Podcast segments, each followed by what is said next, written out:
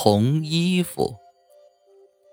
我们学校是个外语学校，有一段时间夜里经常有一个穿着红衣服的女人深夜上门推销，也不知道她是怎么逃过楼下检查的，天天夜里都来，一间间房的敲，如果有人开门，她就问要不要红衣服。由于女生被吵醒后非常生气，都大叫着不要，一连几个晚上都是这样。有一个晚上，那个女人又来了，咚咚咚。这时门开了，从里面冲出一个女生，对她大吼：“什么红色衣服？我全要了，多少钱？”